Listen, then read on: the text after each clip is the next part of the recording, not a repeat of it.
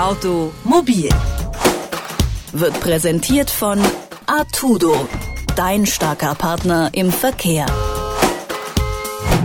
Liebe Zuhörerinnen und äh, Zuhörer, schön, äh, dass Sie wieder eingeschaltet haben äh, zu Automobil. In der letzten Woche da haben wir mit dem ADAC über einen Test gesprochen, den der ADAC durchgeführt hat. Und zwar hat der Automobilclub Wallboxen ähm, geprüft, die nötig sind, wenn man äh, zu Hause eine eigene Ladestation für das E-Auto installieren möchte und welche Wallboxen äh, da gut sind und welche sich äh, lohnen, das ähm, erfahren Sie in der Ausgabe von letzter Woche.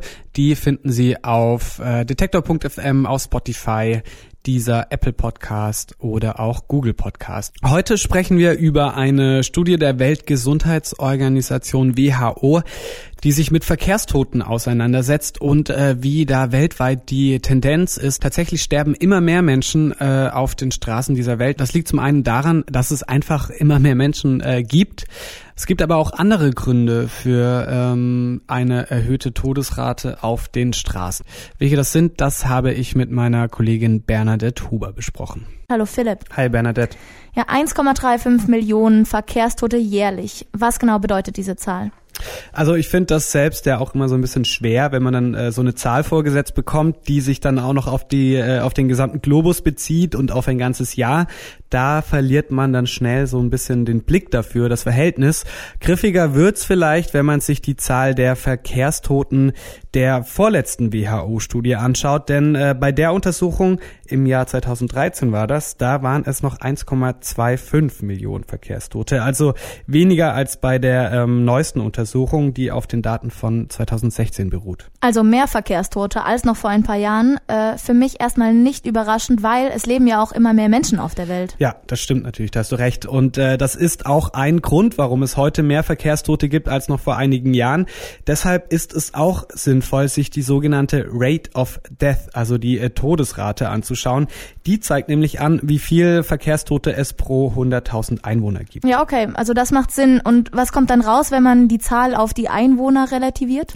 Ähm, hier ist die Entwicklung im äh, Vergleich zu den absoluten Zahlen tatsächlich gegenläufig. Das heißt, die Rate of Death nimmt ab von 18,8 Toten pro 100.000 Einwohner im Jahr 2000 auf 18,2 im Jahr 2016. Ähm, das ist jetzt nicht sonderlich viel, das sieht man direkt, aber es gibt eine Tendenz. Okay, und die Zahlen der Rate of Death, die du ja gerade genannt hast, die gelten dann auch weltweit, richtig? Genau, also die 18,2 Toten pro 100.000 Einwohner, die zeigen den äh, weltweiten Durchschnitt, ja. Aber ähm, natürlich ist das von Kontinent zu Kontinent, von Land zu Land unterschiedlich, denn es gibt auch hier einen, das muss man äh, so sagen, sehr, sehr großen Unterschied zwischen reichen und armen Ländern. Die WHO-Studie zeigt, dass das Risiko eines tödlichen Unfalls in armen Ländern dreimal so hoch ist als in wohlhabenden Staaten. Und ähm, das spiegelt sich dann auch in der Rate of Death nieder. Während es in Europa nur 9,3 Verkehrstote pro 100.000 Einwohner gibt, sind es in Afrika 26,6. Das ist ähm, wirklich ein gewaltiger Unterschied. Okay, wow, ja, das ist ein ordentlicher Unterschied. Ähm, woher kommt er überhaupt? Und natürlich, was können die Länder vielleicht tun, damit es in Zukunft weniger Verkehrstote auch dort gibt? Also die äh, WHO empfiehlt da ganz grundlegende Dinge, die für uns hier in Deutschland wahrscheinlich total alltäglich klingen. Ähm, beispielsweise schärfere Verkehrsregeln. Also gemeint ist damit die Einführung von Gurt- und Helmpflicht oder von Geschwindigkeitsbegrenzungen. Aber auch eine gute Infrastruktur kann da schon viel helfen, wie zum Beispiel gut ausgebaute Gehwege oder Straßen ohne Schlaglöcher.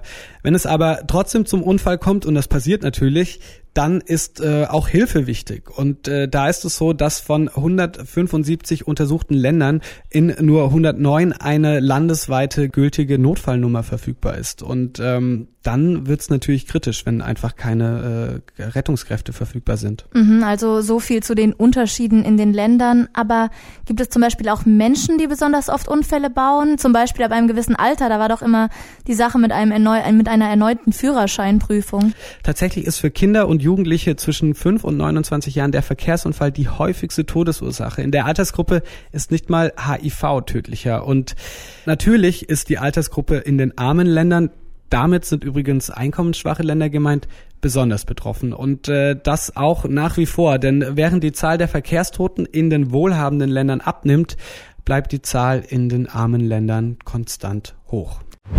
Die Weltgesundheitsorganisation WHO hat untersucht, wie viele Menschen pro Jahr bei Verkehrsunfällen ums Leben kommen. Ich habe mir die Studie angeschaut und mit Bernadette Huber die Zahlen besprochen. Wenn Sie mögen, folgen Sie uns auf Spotify, dieser Apple Podcast oder auch Google Podcast. Ich würde mich freuen, wenn Sie in der nächsten Woche wieder reinhören. Mein Name ist Philipp Weimer. Bis dahin. Automobil wird präsentiert von Artudo, dein starker Partner im Verkehr.